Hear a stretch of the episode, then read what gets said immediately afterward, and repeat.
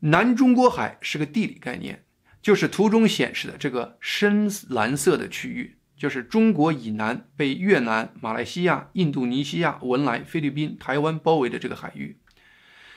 我在大陆上学学地理的时候说，南海有四大群岛：西沙群岛、南沙群岛、中沙群岛和东沙群岛。但是严格意义上，中沙和东沙很难准确地称为群岛。例如，所谓的中沙群岛，除了在东面隔得很远的黄岩岛有一些在低潮时会露出水面的礁石外，整个中沙群岛其实都是常年在水下五到五十米的暗礁和暗沙。一九三四年，中华民国政府出版的《中国南疆域详细地图》中，第一次用了十一段红线，宣称红线内都是中国领土。有迹象显示，中华民国政府当时并不太清楚它勾画的这个范围内包含的是什么。例如，这十一段线的最南端，他开始以为是一个沙滩，所以最开始把它叫曾母滩。后来才听说，原来那是一块常年埋在十多米水下的礁石，这才把它改名叫曾母暗沙。中共基本上继承了这个说法，只是把民国政府的十一段线最后两段靠近越南的两段取掉了，就形成了我们现在地图上常看到的九段线。我从小被教育也是，中国临海最南边是曾母暗沙。我当时看见我们的领海延伸到别人家门口，虽然感觉有点奇怪，但是也没细想，还觉得挺骄傲的。对于曾母暗沙这个名字，也望文生义的猜想，可能是一个姓曾的老妈妈在那里住过。后来才知道，曾母其实是英文名字 James 的音译。这里的嗯，James 是十九世纪英国的一个探险家，他曾经在曾母暗沙东南边这块陆地，就是现在马来西亚。沙拉越州建立了一个以自己为国王的一个殖民地。显然，当时的民国政府和后来控制大陆的中共对这些线段内南中国海大量的海域和上面的零星礁石并不是很了解，更谈不上经常性的管控了。画的这个范围的依据，主要是一方面是历史原因，比如说根据清朝、明朝甚至元朝的文件有什么记载等等。另一方面是声称中国渔民历史上到过这些地方打过鱼，当然这些说法都是很牵强的。如果清朝版图现在还算数，我们有更多证据要求俄国退还他们占领的海参崴。中国渔民到过的这种说法就更不着谱了，因为附近其他国家的渔民肯定更经常到那些地方捕鱼。那为什么1934年中华民国这么画的地图，周边国家没人抗议呢？主要当时周边还没啥国家，那是菲律宾，是美国用两千万美元从西班牙殖民者手里买过来的，还在美国的管控下。马来西亚各个州还是英国人的殖民地，而文莱帝国已经衰落的不行了。越南当时是法国的殖民地，叫法属印度支那。其实，一九三三年，法属印度支那还真的占领了西沙群岛和南南沙群岛的一些岛，并宣布吞并。正式将西沙和南沙群岛纳入法属印度支那，并在上面设立了几个气象站，但他们当时并没有打扰或驱赶在那里捕鱼的中国渔民，而当时也没有互联网，这些国家的人也没有立刻知道民国政府出版了这么一个地图，把这么巨大的海域都定为中国领海。后来这笔糊涂账在二战时被日本搅得更糊涂了。日本在第二次世界大战时占领了台湾和法属印度支那，也就是越南。日本当时就很随意地将西沙和南沙群岛划入了当时由日本统治的台湾的管辖范围。第二次世界大战日本战败后，中华民国政府和法国都再次试图宣称对南沙和西沙群岛的主权要求。原来定好了，中华民国政府和法国就南中国海的南沙和西沙群岛要进行一次谈判。但是很快，法国就和越南当地的谋求独立的越南人发生了法越战争，法国自顾不暇，也就自动放弃了和中华民国政府就西沙和南沙群岛所有权的这个谈判。那么，于是呢，中华民国政府于一九四六年十一月就派出四艘军舰前往日本声称占领的西沙、南沙群岛进行接管。特意要注意了，我们刚才提到中华民国政府去南中国海接收的，主要是针对西沙和南沙群岛，其中根本没有提到中沙、东沙群岛这样的概念。当然，中华民国军舰走了一圈，发现，在西沙、南沙群岛能有些尺寸的、能真正称为岛的，还真没几个。那么，民国政府就在西沙确立了两大岛。用其中两艘军舰的名字命名，也就是我们现在知道的西沙的永兴岛和中建岛。其中永兴岛最大，有大约两平方公里，而那个中建岛其实很难住人，因为台风大潮的时候，经常会淹没岛的大部分。另外，民国政府在南沙群岛也找了两个大的岛屿，用另外两艘接管的军舰命名，其中最大的是太平岛。面积大约零点五平方公里。第二个是中业岛，面积大约是零点四平方公里。当时民国海军在岛上立了个碑，在碑旁边举行了接收仪式，举行了升旗典礼，还在太平岛设立了南沙群岛管理处，隶属当时的广东省政府。当时在太平岛、中业岛以外，还在南威岛、南子岛、景洪岛。北子礁等地也设立了管辖机构，并派军人驻守，也就形成了当时民国政府对南沙群岛一些较大岛屿的主权管辖。民国政府进行这个行动时，因为当时南中国海周边很多国家还在折腾本国独立问题，谁也没有功夫和心情关注。后来国民党开始忙于和中共作战，对一些小的岛礁也就逐渐开始放松管制。等到一九四九年，中共占领大陆以后，中共顺便占领了西沙群岛中最大的可以住人的永兴岛。同时，二战后，法属印度支那也重新占领了西沙和南沙群岛的另外一些岛屿。一九五六年，越南从法国独立出来以后，法属印度支那占领的那些西沙、南沙的岛屿也就被南越顺理成章地继承接管了。一九七四年。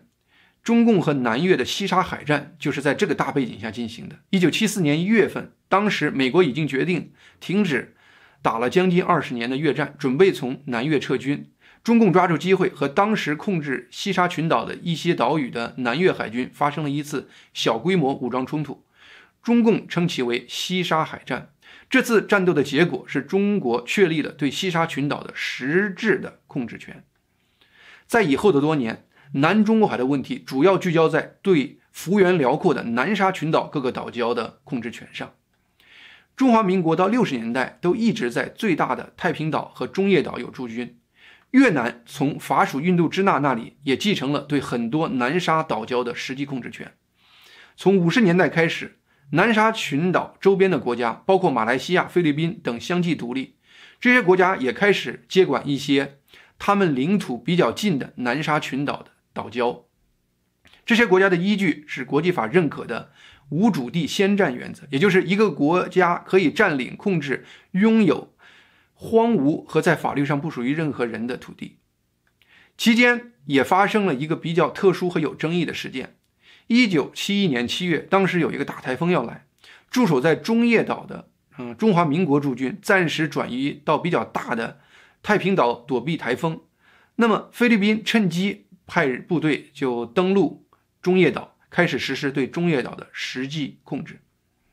在很长一段时间，中共因为忙于在大陆搞各种各样的运动、文化大革命等等，对南沙群岛没有任何的实际的介入。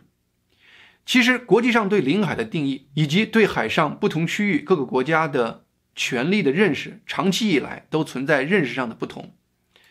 于是。从五十年代开始，联合国先后开了三次国际海洋会议，前前后后历时二十多年，于一九八二年，终于各国代表达成共识，决议出台一本整合性的海洋法公约。而公约真正生效已经到了一九九四年十月十六日。中国是签署和正式批准该公约的一百五十个国家之一。美国虽然签署了该公约，表示美国政府认可该公约的理念，但是美国国会却因为担心参与这样的国际公约会削弱美国主权，所以到目前为止，美国国会还没有正式批准它。美国对批准国际公约如此谨慎的原因之一，是因为美国给予参与的国际法规很高的法律地位，只比美国宪法低，而高于美国国内的一般法律。也就是在美国国内法律和美国批准的国际法冲突时，美国要优先执行国际法规。这其实也体现出美国和中共对国际契约的一种根本的不同。美国要么不批准，批准了就会认真执行，而中共可以根据当时的需要，毫不犹豫地签署任何国际契约，而在他又随时可以把以前签署的契约当做历史文件扔到一边，我行我素，想干什么就干什么。一九九四年生效的这个联合国海洋公约是一个里程碑的文件。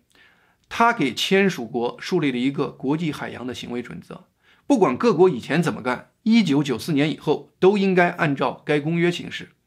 该公约对有关群岛定义、专属经济区、大陆下海床资源归属等等等等问题都有了详细的规定。图上显示公约对一些重要概念的一些定义，其中领海基线的概念非常重要。它通常是沿海国大潮低潮线，但是在一些海岸线曲折的地方，或者海岸附近有一些系列岛屿的地方，允许用直线把海岸和岛屿上的一些点连起来，成为该国的领海基线。基于领海基线，它向内陆一侧所有的水域和水道都称为内水。对于内水，各个国家有权制定法规加以管理，其他国家船舶不能通行。那么，基线以外十二海里的水域是该国的领海，该国可以制定法律规章加以管理，并运用其中的资源，在不伤害领海国的情况下，外国航船在领海有通过的权利，而军事船只在领海国允许的情况下也可以通过这个领海。那么，领海基线以外不超过两百海里的范围为该国的专属经济区。专属的意思是有排他性的概念在里头的。那么，专属经济区所拥有的这个国家，可以对此它进行勘探、开发、使用海床和该水域自然资源，也可以建立人工设施。而其他国家在该区域有航行和飞跃的自由，还有其他一些自由，例如铺设海底电缆管道等等。那么，下面这个图中。蓝色虚线显示的是南中国海周边各国，如果按照联合国海洋公约规定的各自的专属经济区的范围。事实上，八十年代以前，在南沙群岛海域，虽然个别岛屿和礁石有实质管控的问题，整个来说，各国之间还基本是和平相处的。有时，不同国家渔民在海上碰见，还会互敬烟酒。例如七八十年代，中国科学院在当时越南管辖的万安滩海域进行科学测试时，越方也没有任何的异议。中共第一次涉足南沙群岛已经是一九八七年的事儿了，当时的理由是联合国教科文组织政府间海洋学委员会有一个全球海平面联合测试计划。中共声称呢，受委托在南沙群岛要建一个序号为七十四的观察站。中国选择南沙群岛有个叫永暑礁作为第七十四号海洋观测站的站址，并派出海军编队到南沙群岛相应海域建观测站。那么，一九八八年，中共再次进驻南沙，并和越南在南沙的。赤瓜礁发生了一个短暂的武装冲突，冲突的结果是中共控制了南沙群岛的永暑礁、华阳礁、东门礁、南巡礁、朱碧礁、赤瓜礁，共六个岛礁。说是岛礁，它们其实就是一些露出水面的石头。这一点我们也可以从中共当年公布的这些照片中看到。在其后的二十多年，因为经济和军事能力的原因。中共发现，他完全没有能力在距他上千公里以外的南沙群岛保持控制力，所以对南沙群岛基本上是采用一种保持现状、回避冲突的态度。例如，一九九四年四月，中国从广州派出的海洋地球物理勘探船进入南沙西南边靠近越南的万安滩海域进行海气资源勘探时。在越南一方阻挠的情况下，中共就选择离开了。当时对于属于中沙群岛的黄岩岛，中共也基本是采用相同的态度。一九九七年五月，中国与菲律宾在黄岩岛海域对峙，最后中方海监船在对峙三天后也主动撤离了。而且在二零零二年十一月，中共甚至和东盟十国签署了一个南中国海各方行为宣言，共十款，其中包括有关各方承诺根据公认的国际法规原则，包括一九八二年的联合国海洋公约，透过友善切磋的方式解决问题，不诉诸武力。各国承诺保持自我克制，不采取使争议复杂化、扩大化的行为。包括不在现在无人居住的岛礁滩沙或其他自然构造上居住或建造建筑物等等。但是，随着中共经济和军事能力的不断增长，中共对南沙群岛以及中沙群岛、黄岩岛的态度开始发生本质的变化。特别是2012年6月21日，中共国务院设立了一个地级市，叫三沙市。专门用来管辖西沙群岛、中沙群岛和南沙群岛的岛礁及其海域。三沙市设在西沙的永兴岛上。随后，从2013年开始，中共开始在南沙群岛的七个岛礁，也就是我们看到的那些水里的石头周围，开始大规模的实施填海造岛的工程，官方名称叫做陆域吹填。中共有亚洲第一大的挖掘船，叫天津号，它被中共称为造岛神器。这个可以航行的挖掘船，一边挖掘礁盘周围的珊瑚沙，一边把珊瑚沙和水混合物用喷射的方式排放到礁石附近，在水中的礁石附近逐渐填出一个岛来。根据中共自己的报道，从2013年12月至2014年6月间。天津号多次往返于南沙的华严礁、永暑礁、赤瓜礁、东门礁、南浔礁五个礁盘之间，累计工作一百七十四天。按照每小时吹填海沙四千五百立方米计算，天津号在南沙五个岛礁吹填了超过一千万立方米的沙土和海水，大约相当于三个美国胡佛海坝消耗的混凝土。整个过程对南中国海脆弱的珊瑚礁生态系统几乎是毁灭性的。中共疯狂操作的结果是在短短两到三年的时间，就把南沙群岛中的七个礁石变成了南沙的七个大岛。从此，这些礁石已经不叫礁石了，而叫岛了。例如前面提到的永暑礁，现在已经叫永暑岛了。中共还在这七个人工岛上修建了大量的建筑物，包括灯塔、军营、发电站、雷达站、通讯站、海水淡化厂等等。这七个岛中最大的是美济岛、朱碧岛、永暑岛。这是这三个人工岛建成后的卫星图。在卫星图上可以看到，中共修建了港口、机场、机库、医院、体育运动场等等各种军用、民用设施。已经基本形成了城镇规模，这完全违背了中共在二零零二年与东盟十国签署的《南中国海各方行为宣言》。这三大人工岛，再加上三沙市政府所在的不断填充扩张的西沙最大的永兴岛，在南中国海，中共目前有四个拥有大机场的岛屿。这个岛屿的机场跑道长度。大约都有三千米，宽五十多米，可以起降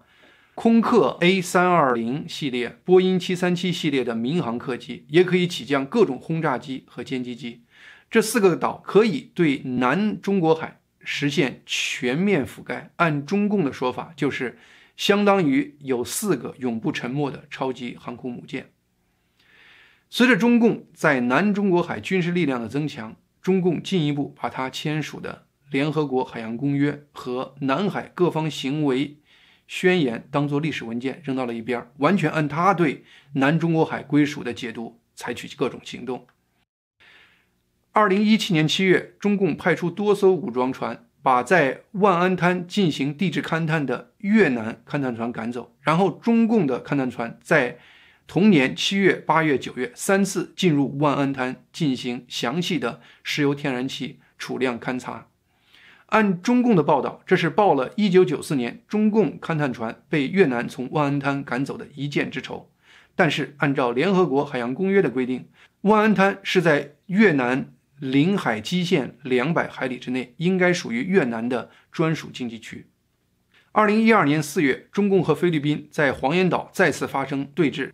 结果是2013年1月，菲律宾外交部长不得不承认，中国以实质上控制了黄岩岛。菲律宾船只不能再进入该海域。我们也知道，黄岩岛距离菲律宾只有一百海里，应该是属于菲律宾的专属经济区的。在不得已的情况下，二零一三年，菲律宾以中共在南中国海的海洋执法和岛屿开发活动以违反了联合国海洋公约为由，向荷兰海牙的国际仲裁机构常设仲裁法院提出仲裁要求。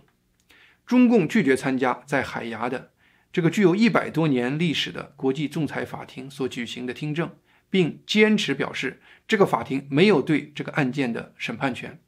二零一五年十月，仲裁法庭称其有审判权，理由是中国和菲律宾都是联合国海洋公约的签署国。二零一六年七月十二日，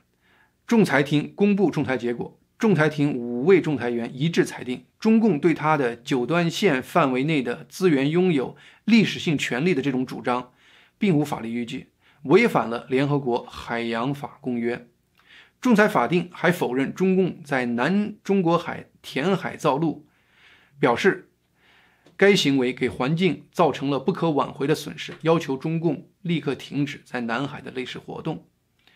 同时，有趣的是。法庭还判决，目前由中华民国台湾当局实际控制的、自然面积最大的太平岛在内的所有南沙群岛露出海面的区域，最多只是礁而非岛，因为其自然条件不足以支撑和维持常住人口。因此，拥有太平岛最多只能产生十二海里的领海，而不能产生两百海里的专属经济区。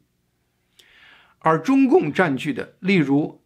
美济礁、朱碧礁等等，在天然状态下只是低潮时露出水面的石头，